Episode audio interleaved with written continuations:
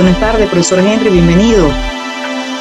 Muy buenas tardes, profesora. ¿Cómo ha estado? Igual los compañeros que a esta hora nos acompañan en esta eh, actividad de la, de la Federación de Trabajadores de la Educación de Panamá. Definitivamente que bueno, nos estamos encontrando hoy como todos los jueves a las 5 de la tarde, pues tienen una cita aquí con este programa que pretende pues mantenerlos informados sobre el quehacer educativo y también sobre el quehacer nacional. Profesora, no sé si leemos la agenda del día de hoy. Sí, antes, profesor Henry, voy a terminar con las redes para que todos estén pendientes y puedan allí compartir nuestros, eh, nuestros videos, nuestro programa. Les estaba señalando que en la web nos pueden encontrar en www.fetep.info, en Instagram en www.instagram.com slash FETEP Panamá en eh, Facebook sería www.facebook.com slash e noticias Panamá, todo pegado en eh, minúscula.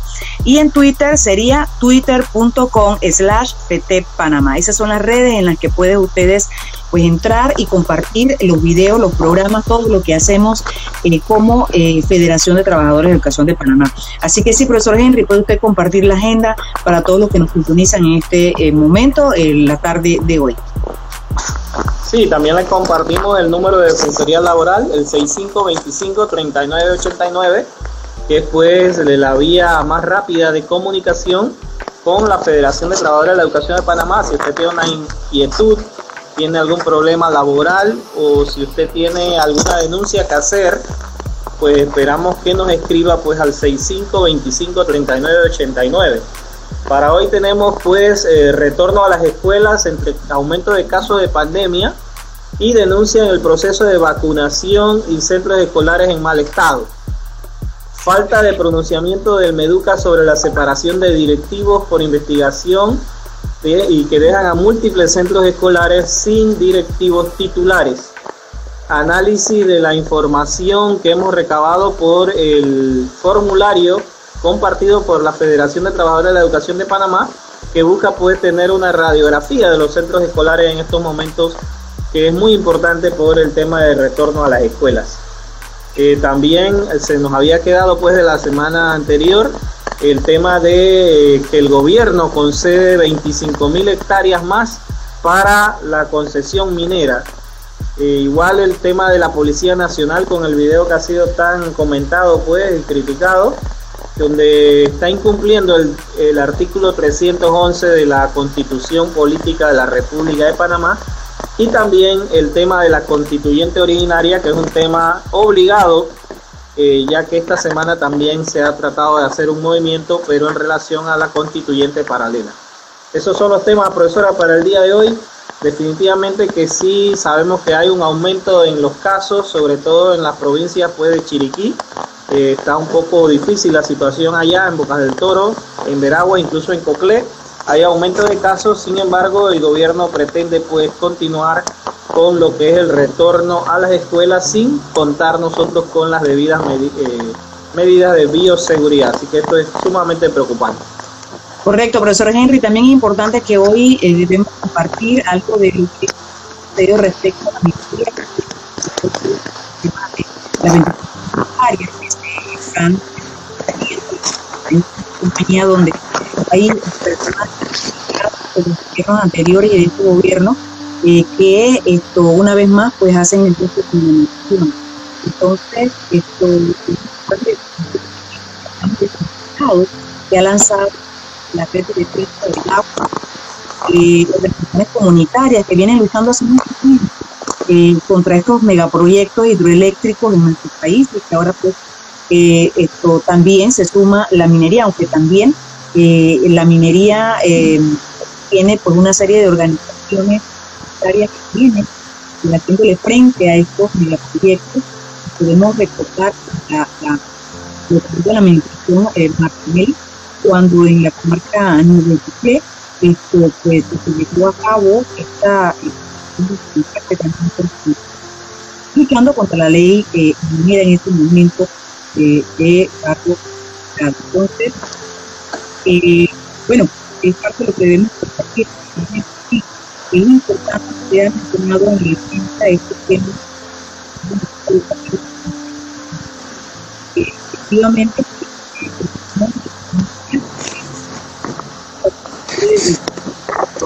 de la vacunación eh, en Veraguas esto pues, hubo una situación muy particular con los docentes que son veragüenses y que laboran en otras provincias eh, porque se hizo un anuncio aparentemente algún mensaje llegó a los docentes y pues estuvieron allí varados por muchas horas esto, y no se les quería pues aplicar la vacunación pero se llegó a un acuerdo con las autoridades y el día de hoy se ha estado llevando a cabo pues, esta vacunación a los docentes veragüenses que laboran en otras provincias.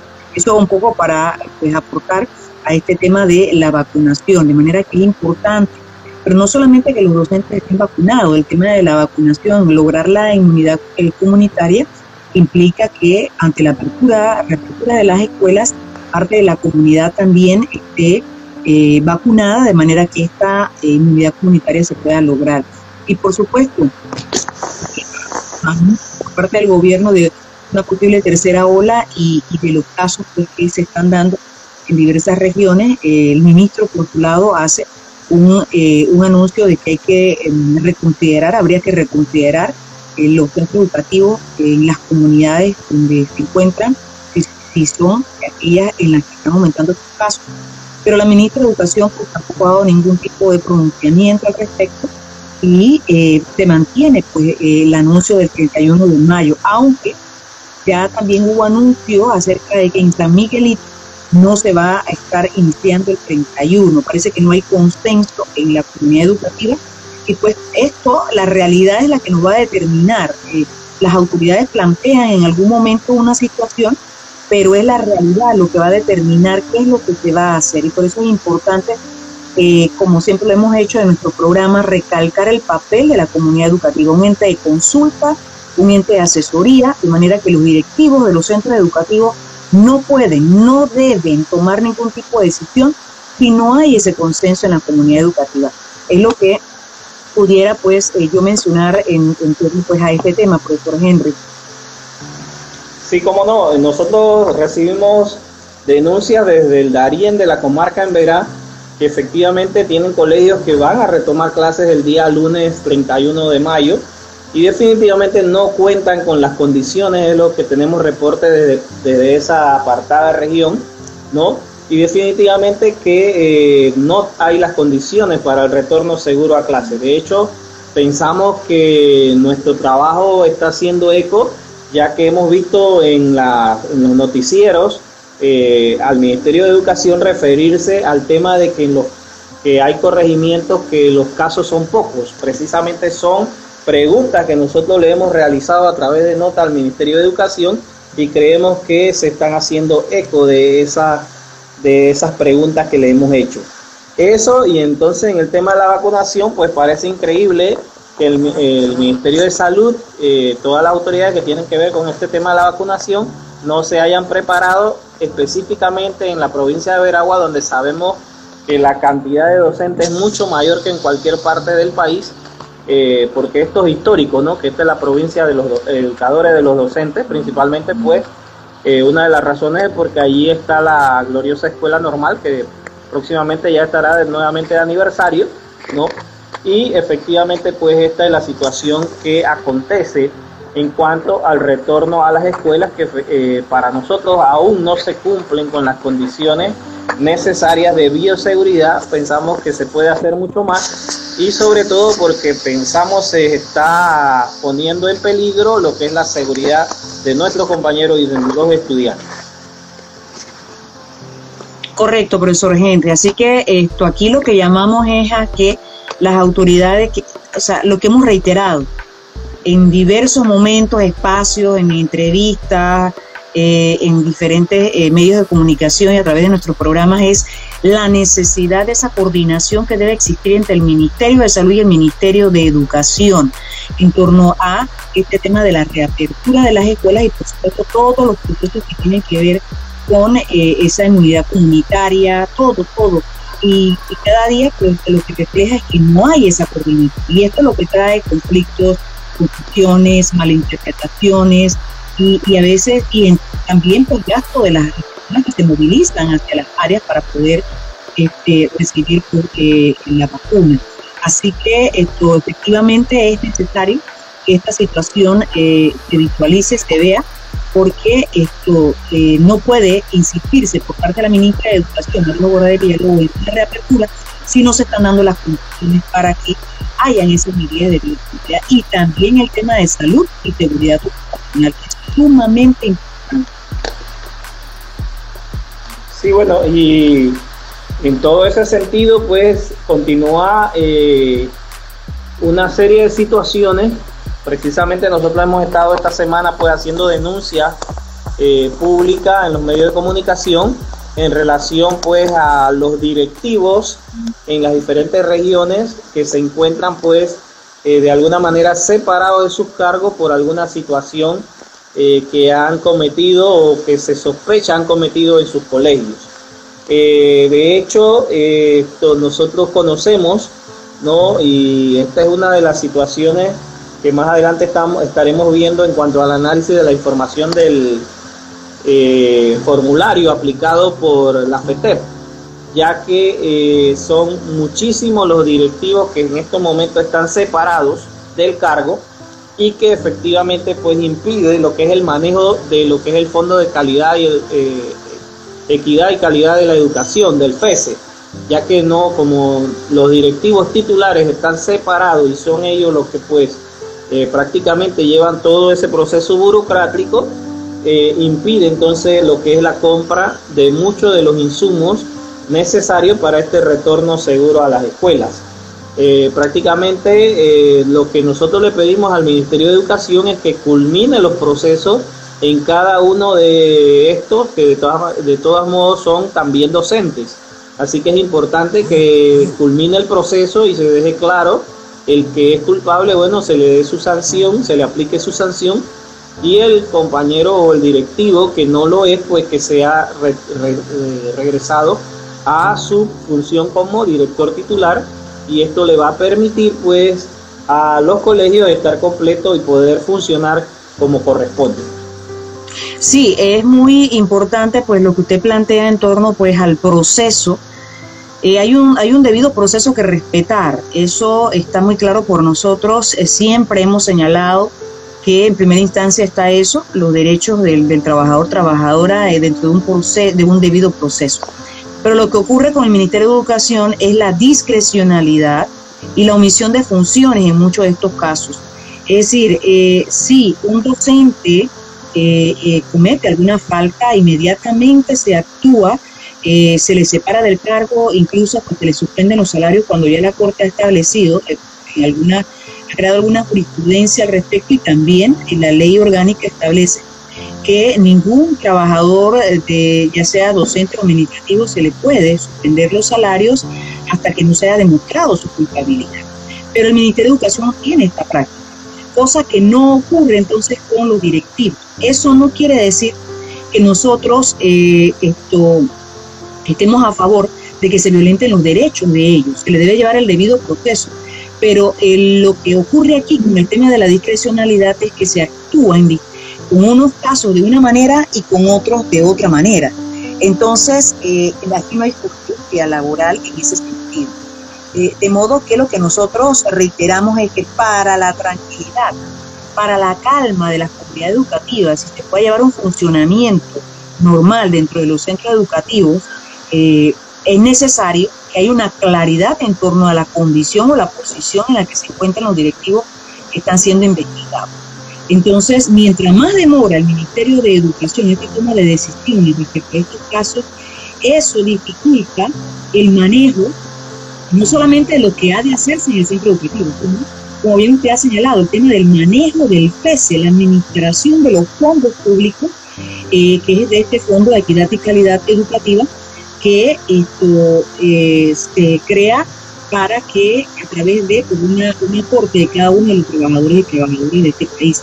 De manera que eh, efectivamente lo que hacemos es un llamado a la ministra de Educación a que ejerza su función como corresponde, a que sea responsable y le dé celeridad a estos procesos, esto, respetando el mismo y por supuesto los derechos, pero que se haga pues la justicia laboral y a la parte se haga justicia para las comunidades educativas que han solicitado que estos procesos eh, se lleven a cabo.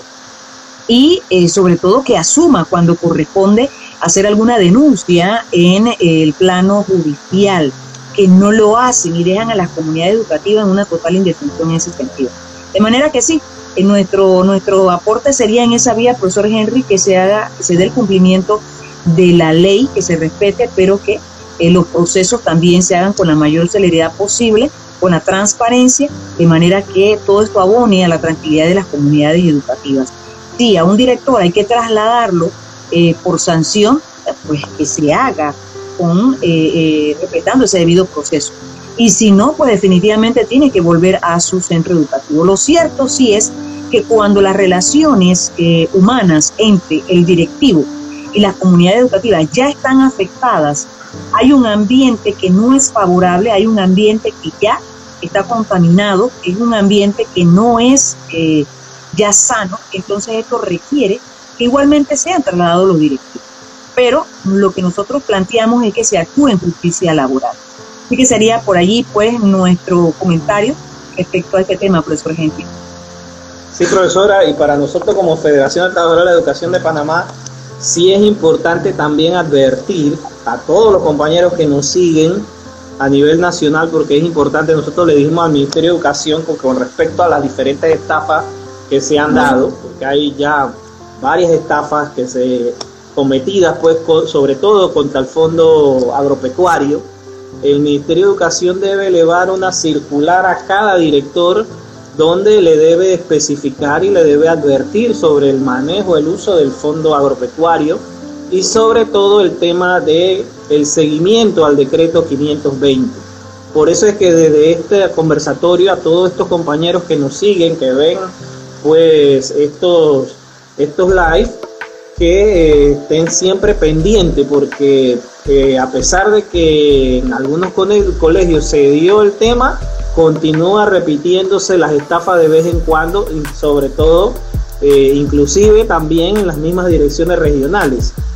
Algo que ya debe estar bien claro por los diferentes actores, sobre todo los directivos del Ministerio de Educación de los diferentes colegios para que no vuelvan a caer en estas estafas. Entonces desde aquí nosotros le hacemos la advertencia a todos esos compañeros para que, bueno, si el Ministerio de Educación no ha cumplido con ese papel que es de advertir a través de una circular, entonces por lo menos que los compañeros puedan advertir y conversar de este tema con sus directores, sobre todo los que manejan fondos agropecuarios.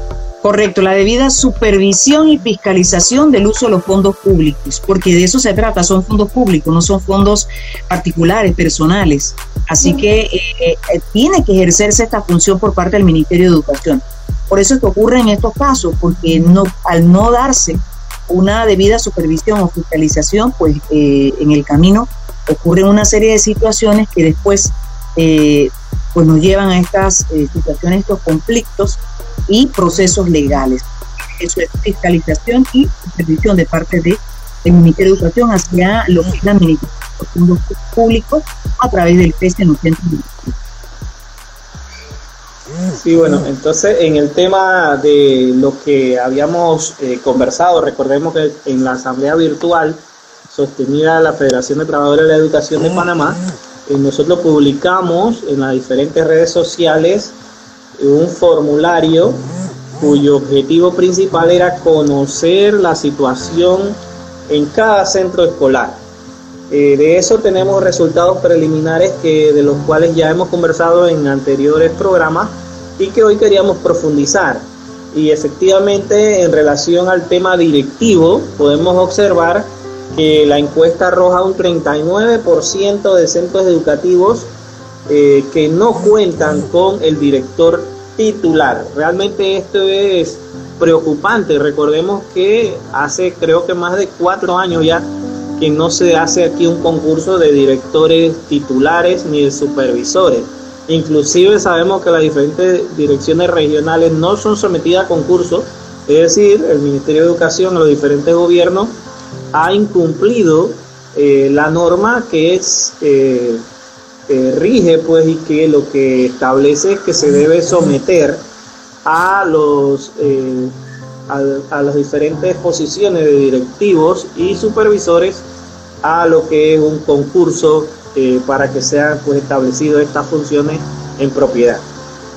Desde el 2017 tenía que darse este, este concurso, profesor Henry, así que hay una deuda en esa vía. Bueno, se ahorran dinero también, es que es parte de los llamados ahorros, entre comillas, que, que señalan los ministros de educación, porque a estos, a estos eh, administrativos, pues por la responsabilidad que implica llevar a cabo pues eh, la administración de una dirección del centro educativo, pues el, el, salario cambia cuando se es encargado a cuando se es titular. Esa es una de las razones por las cuales no se hacen este tipo de concursos y este, lo que hacen es pues eh, generalizar lo que son los llamados directores encargados eh, que tienen que realizar el mismo trabajo eh, que si fuesen un titular. Sin embargo, pues no hay una agilización de los procesos, hay demasiada burocracia en estos procesos y eso complica que los centros educativos en su momento, ante las necesidades que tienen, eh, puedan contar con los recursos o con los insumos para, para poder darle solución a, a los problemas o las situaciones. Entonces, en medio de esta pandemia, donde es necesario que para una reapertura el FESE sea depositado las partidas correspondientes, que son tres al año, eh, esto dificulta la situación, aparte de que eh, no se podría estar comprando todos estos insumos que son necesarios para la bioseguridad, el tema de desinfección, de limpieza, todo lo que se necesita en, este, en estas instalaciones para poder llevar a cabo la reapertura no podría ser sustentado, no podría ser llevado a cabo por el, eh, ser costeado por, por, un eh, director o directora. Así que esto, sí, efectivamente, de, de, esas, em, de los docentes que llenaron el formulario, entonces eh, ellos sostienen eso. O sea que la mayor parte de estos centros educativos no tienen un director esto titular. Entonces allí está una de las falencias, una de, lo, uno de, de las limitaciones eh, uno de los obstáculos para el funcionamiento de los centros educativos. Eh, sí, profesor Henry, eso es muy importante recalcarlo porque la parte administrativa es determinante en eh, la disposición de recursos, en la disposición de insumos, sobre todo pues ahora en, en, la pandemia. De manera que se requiere eso. Acá hay otros eh, eh, sobre las necesidades en los centros educativos el 25% respondió eh, que esto eh, tienen problemas con el agua, eh, el 18% tiene problemas con infraestructura, el 11% con, tiene problemas de batería sanitaria y el 10% tiene problemas de electricidad. Recordemos que en el programa anterior le señalábamos, profesor Henry, que fueron de 61 centros educativos 57 eh, docentes que participaron, perdón, 71 docentes de 57 eh, centros educativos, es lo preliminar que se ha eh, realizado de la tabulación, arrojan estos porcentajes. O sea, estos porcentajes son en base a esa cantidad que se tabuló de manera preliminar para poder compartir con ustedes.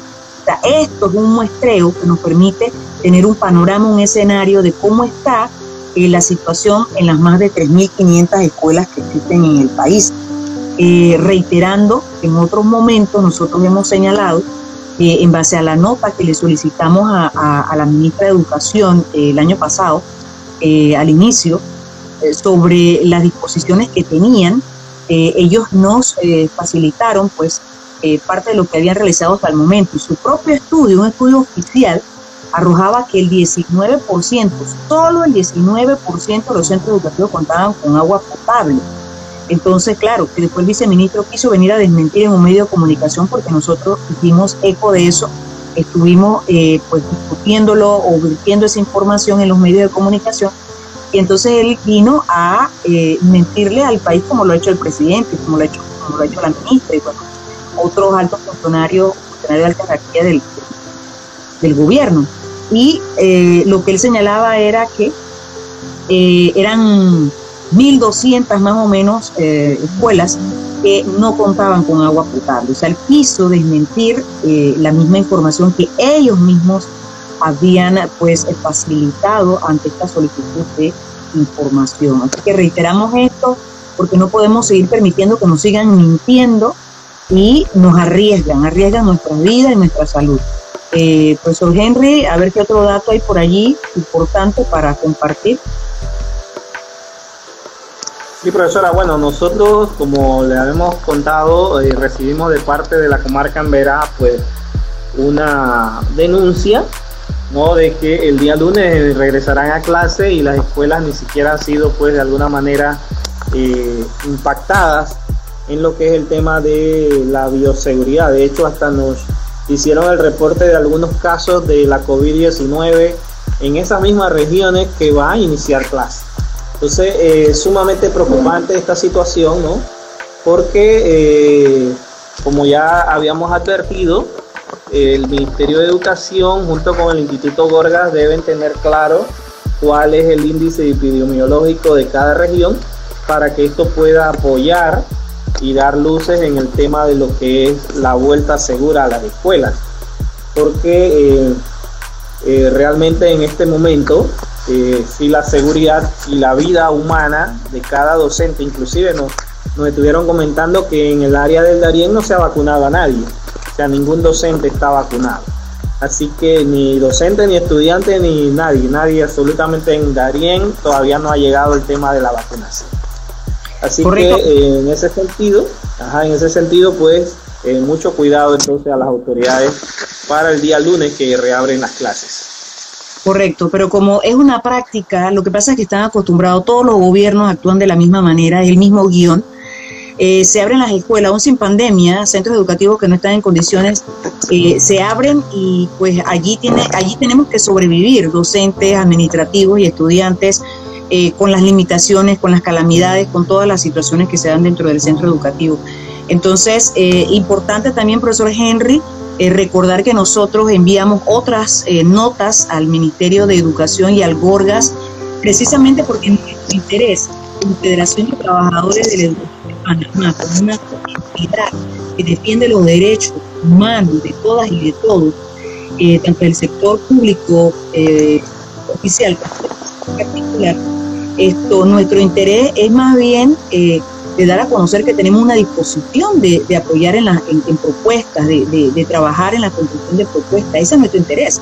Nuestro interés no es solamente estar eh, criticando, señalar pues, eh, esto, las, la negligencia, la incapacidad que en un momento dado, de manera reiterada, esto, los gobiernos pues, actúan en el sistema educativo, normalizando precisamente que se tenga que, no solamente vivir sin agua, sino que con las condiciones que hay en los centros educativos, tenemos que, subsistir con eso y acostumbrarnos a subsistir con eso, porque no hay, no hay modo de que ellos entiendan que si aceleran, desburocratizan los procesos, se atienden las necesidades a tiempo, pues se pueden evitar muchas complicaciones que se agravan.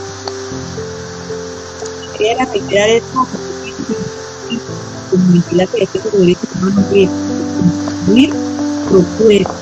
Por eso que les solicitamos información a las entidades para precisamente ayudar a con este formulario que se entregó, con esta base estadística, con estos resultados preliminares, nosotros estamos haciendo un aporte a la educación. Lo más importante es lo que tiene que eh, ver eh, la ministra de Educación, más que crear falsas eh, expectativas, sobre la situación educativa y al final pues hay que estar cerrando o hay que suspender porque definitivamente no se tienen las condiciones.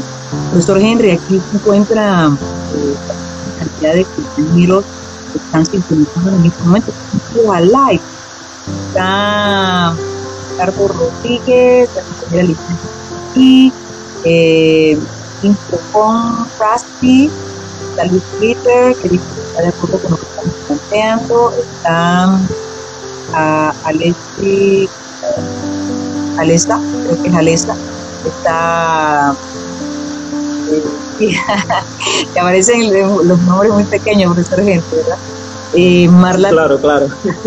Eh, Carla Morán esto, y Pérez Raúl que se acaba de unir. Gracias, gracias por estar en este espacio esto, compartiendo con nosotros, acompañándonos en estos comentarios que buscan más bien que se corrijan las situaciones eh, más que ser una simple crítica.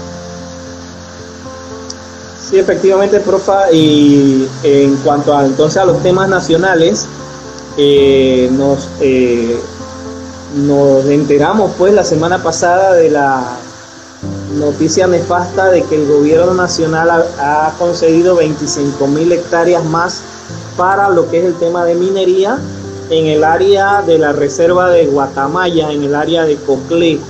Realmente un tema sumamente preocupante, sobre todo porque es un tema inconsulto, no se ha consultado con los verdaderos actores, las personas que viven en estos lugares y sobre todo que se hizo prácticamente eh, como eh, a lo callado ¿no? entre las autoridades y pareciera las empresas interesadas. Eh, lo más preocupante es que estas personas de estas áreas han apostado al turismo como manera después de hacer sus pequeñas empresas, tener sus pequeñas artesanías y bueno, poder ganarse eh, tener un modo de vida mucho mejor. Sin embargo, pues esto, estas 25 mil hectáreas dan al traste con todos estos planes y programas que han sido adelantados eh, por gobiernos anteriores, inclusive han sido llevados también por parte de este gobierno. Entonces, muy preocupante este tema de la minería. Nosotros hacemos nuestra la palabra de muchos de los ambientalistas donde establecen que lo que es minería a cielo abierto realmente es un crimen contra el ambiente. Eh, así que como Federación de Trabajadores de la Educación de Panamá no podemos más que solidarizarnos con todos esos movimientos sociales que en estos momentos están protestando por esta actitud inconsulta de parte del gobierno y que eh, definitivamente debe ser reevaluada. Correcto, profesor Henry, comunicamos parte del, del, del, comunicado de, de, lo que es la red de defensa del agua eh, no a la minería, sí a la vida, que esto se eh, elaboró ayer, 27 eh, de mayo. Queremos reiterar que nosotros como Federación de Trabajadores de Educación de Panamá nos hemos suscrito a este comunicado de las diversas organizaciones comunitarias en contra de los proyectos mineros e hidroeléctricos. Somos parte, nos hemos suscrito a esto, es decir, que nosotros apoyamos, como bien lo dice el profesor Henry, vamos a tratar de estar allí en alguna de las eh, de las protestas que se van a estar realizando. Eh, aparentemente para el primero de junio hay una, hay una protesta en eh, la vía interamericana por el área del piramidal, allí una cadena humana. Pero bien, el comunicado compartimos una parte, dice, exigimos un modelo de país para el bienestar, trabajo decente, respeto a la naturaleza, inversión pública en la educación, la salud, la soberanía alimentaria. Exigimos un Estado que no solo haga publicidad internacional de eh, acuerdos como los de París y eh, sino que cumpla con su población con las obligaciones en materia ambiental y derechos humanos. Exigimos al Banco Interamericano de Desarrollo, el BID, deje de interferir en la vida socioeconómica y política del Estado panameño. Exigimos también la sanción de la Ley 171 que declara a la cuenca hidrográfica del río Santa María Patrimonio Natural eh, Nacional y áreas protegidas de reservas hidrográficas, eh, hidrológicas. Esto es parte pues del comunicado eh, y bueno, reiteramos, como bien usted lo planteó, profesor Henry, nuestra solidaridad y también pues nuestro apoyo para estos momentos en que se encuentra eh, esto, digamos, en riesgo lo que nos queda de naturaleza, lo que nos queda de ambiente, producto por de tantos megaproyectos que se han aprobado en Y todos los partidos políticos en el poder lo han hecho, todos los gobiernos.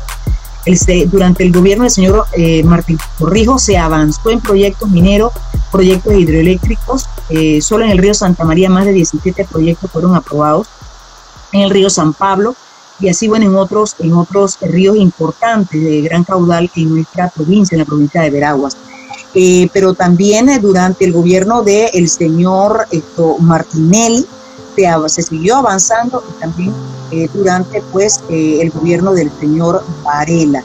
De manera que lo que ellos han hecho, por eso es que reiteramos que siguen el mismo guion, siguen el mismo guion porque ellos siguen haciendo lo mismo. Entonces, en detrimento pues de nuestra salud, de nuestro ambiente, de la vida.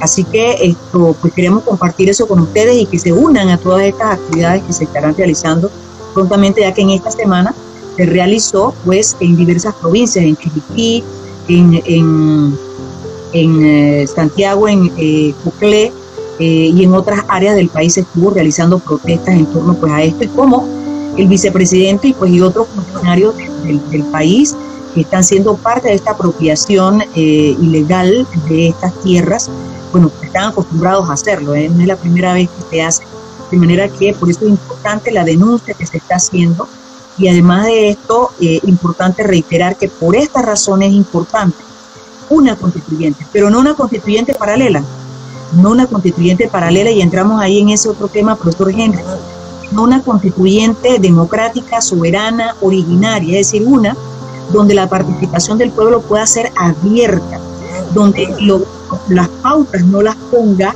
eh, los mismos que nos han gobernado, ni la Asamblea, ni el Ejecutivo, ni ninguno de los que representan a los partidos políticos, porque esa es una camisa de vida. Precisamente por eso, cuando se hizo la reforma de la Constitución, establecieron este artículo 314 para ellos hacerse esa camisa a su estilo.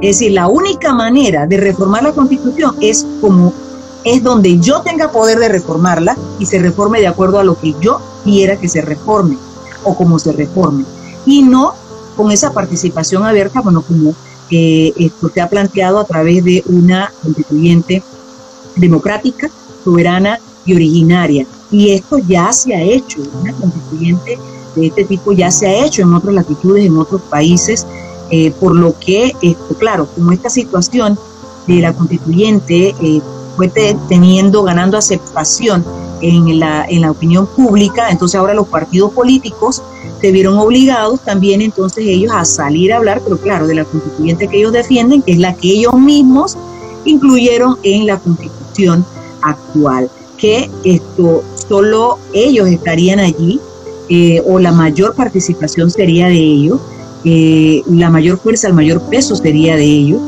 y esto pues de los sectores que ellos representan, los sectores empresariales. De manera que todavía pues nosotros podemos eh, hacer un trabajo, ponernos de acuerdo en algunos temas, pero la forma tiene que ser una forma eh, que permita la mayor participación de la población. Sí, bueno, definitivamente que la constitución es un contrato social, profesora, ¿no? Es un contrato social y como tal debe tener el consenso de la mayoría, de la gran mayoría de todos los ciudadanos.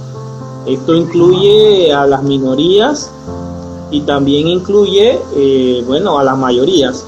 Definitivamente que nosotros no confiamos en los políticos, no confiamos en los partidos políticos, no porque es un, para nosotros eh, eh, es un secreto, para nadie es un secreto de la actuación de los partidos políticos durante muchas décadas y que definitivamente son los que nos tienen al borde del precipicio. Entonces, como tal, no creemos en lo que ellos están pues eh, promulgando, que es la constituyente paralela, sino que nosotros exigimos y queremos pues desde este, este programa decirles que tengan mucho cuidado con su actuación porque esto podría llevar al país a un caos. Eh, la constituyente originaria es autoconvocada por el pueblo y los gobernantes, si de verdad quieren este país, deben prácticamente, como quien dice, hacerse a un lado, aceptar pues eh, lo que establece el pueblo como el verdadero dueño del poder, ¿no? Y de esa manera entonces eh, convocar a una constituyente originaria que nos permita a todos los panameños hacer eh, nuevas eh, leyes y un nuevo contrato social, el cual pueda enrumbar el país, sobre todo en situaciones tan preocupantes, sobre todo como es el tema de la justicia, el tema de la Asamblea Nacional, el tema de la educación, de la salud, el tema ambiental, y bueno, por ahí tenemos una cantidad enorme de temas que son eh, necesarios cambiar. Pero también es importante decirle a toda la ciudadanía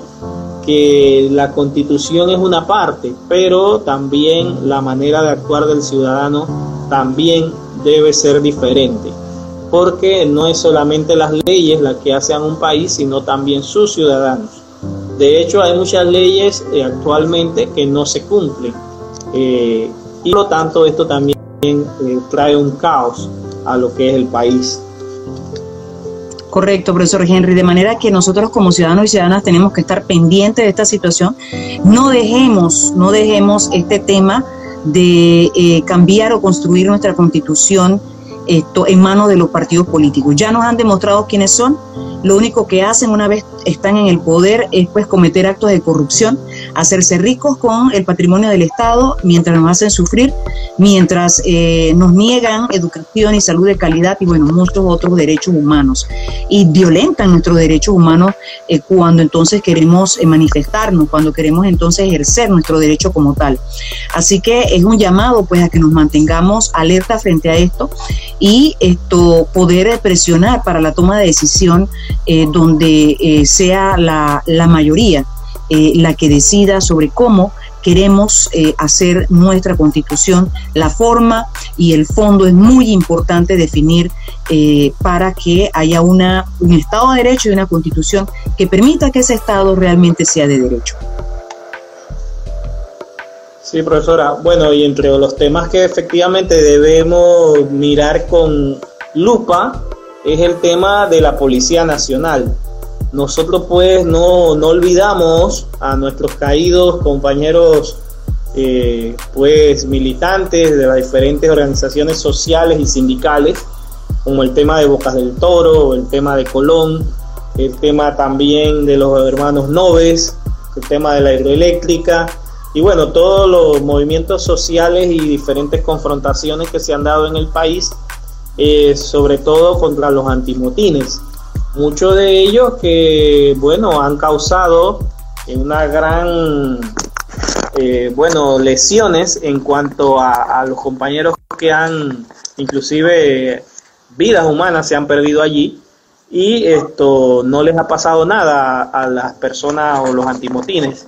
De la misma manera eh, es el paralelismo que queremos presentar puesto que eh, la semana pasada también se dio el tema este del video donde eh, personas o agentes de la Policía Nacional brindaban su apoyo solidario a la policía colombiana.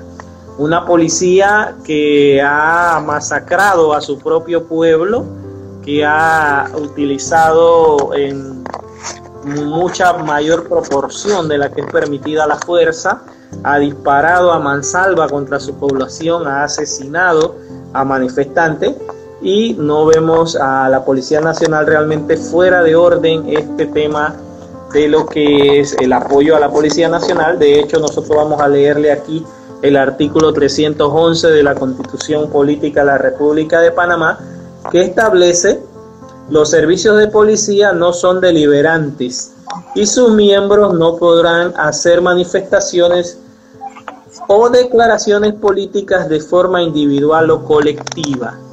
Entonces, de acuerdo a este artículo, la policía ha violado totalmente la constitución política de la República de Panamá, quienes son, ellos son los primeros en tener que respetarla y también pues se les señala como que no son el estamento idóneo para dirigirse en temas internales. Para eso está la Cancillería de la República. Entonces ha sido muy cuestionado la Policía Nacional por este tema. De hecho, el director de la policía fue, no sé si decir separado, la verdad es que fue cesado de su cargo, pero tampoco el presidente de la República ha querido dar una explicación clara sobre el tema y eh, viendo principalmente que él es el, jefe máximo de ese estamento. Sí, aquí, bueno, crea mucha eficacia porque el artículo es claro y establece destitución. Sin embargo, el concepto o el, término que utilizaron fue remoción. Es decir, se puede remover a un funcionario del puesto, pero colocarlo en otro, mover, o sea, removerlo, moverlo hacia otro, eh, otro espacio, que es lo que no, no sabemos en realidad. Pero es una situación que en nuestro país se repite mucho. Aquí no hay certeza del castigo, no, no se sientan precedentes en torno a que los funcionarios públicos pues violentan la ley, cometen faltas y no son procesados eh, de la manera en que un ciudadano común que no tiene un, puesto de alta jerarquía, pues eh, sí es sometido por la ley, incluso hasta paga más tiempo de que corresponde, o tiene que esperar mucho tiempo para que esto, se le pueda eh, esto, de alguna manera eh, eh, llevar un proceso transparente en justicia. Así que esto, debemos estar alerta porque esto es un mensaje muy claro. Si la Policía Nacional este, expresó esa solidaridad hacia, no una policía, un ejército que está en las calles, como bien usted lo dijo, masacrando a una población y lo que está haciendo es exigiendo, protestando que se le dé mejores condiciones de vida. Eso es lo que está ocurriendo en Colombia. No son eh, eh, delincuentes que están en la calle, no, son jóvenes y son también personas de organizaciones de, diversos sectores que están pues, reclamando justicia social. Así que debemos nosotros prestar mucha atención a esto porque es un mensaje muy claro, que nos preparemos porque ellos también van a venir con nosotros o con nosotros. Recordemos 2019, esta lucha por las reformas eh, constitucionales, eh, cuando pues sale una gran cantidad de jóvenes a rechazar este, eh, este que estaba llevando a cabo el señor Cortizo a través de la concertación y no a través de una amplia participación ciudadana. Así que esto eh, es importante que nosotros tengamos muy presente porque ya el Banco Mundial dio las recomendaciones de que tenían que hacerse ajustes en el tema tributario o en el tema de impuestos en nuestro país. Eh, de manera que esto es una situación muy preocupante porque recordemos que hace eh, unas semanas atrás el, ministro de Economía y Finanzas, el señor Alexander, pues ya había anunciado números rojos las finanzas públicas. De manera que esto nos llama a nosotros a estar alerta, a estar pendientes, porque la situación que se eh, pues no es eh, la mejor. Y por eso es necesario pues, que estemos conscientes de nuestro compromiso como ciudadanos y ciudadanas. Sí, doctor Henry, no sé si quedaba algún otro tema. Yo creo que hemos cubierto. Bueno, sí, el mensaje, el mensaje es subliminal. Definitivamente que el mensaje es subliminal como usted establece, como subliminal es el mensaje de un expresidente que hizo también, hizo un Twitter donde apoyaba al presidente, creo que Uribe y a Duque. Así que mucho cuidado, compañeros, eh, ciudadanos panameños, con estas, estos personajes que prácticamente eh, podemos catalogar hasta de fascistas, ¿no? Porque eh, contraatacar o atacar al pueblo indefenso eh, con armas de hueso calibre, sin importarle para nada la vida humana, no es más nada que ser un fascista. Así que eso debemos tomarlo en cuenta. Y bueno, profesora, definitivamente que hemos pues hecho un recorrido a través de los temas nacionales educativos también estos temas pues que son importantes en el quehacer del ciudadano, ya que el docente no es un ente aparte, sino que estamos todos afectados por lo que suceda en nuestro país, así que debemos ser vigilantes de lo que sucede. Así Que, y recordar que para poder defender nuestros derechos tenemos que conocerlos. Por eso es nuestro lema. Sí, derecho que no se defiende. Derecho que se pierde. Así que lo invitamos. Sí, adelante, profesor. Nos vemos en una próxima ocasión, compañero, profesora. Saludos gracias. a todos. Gracias, profesor Henry, por siempre pues compartir este espacio.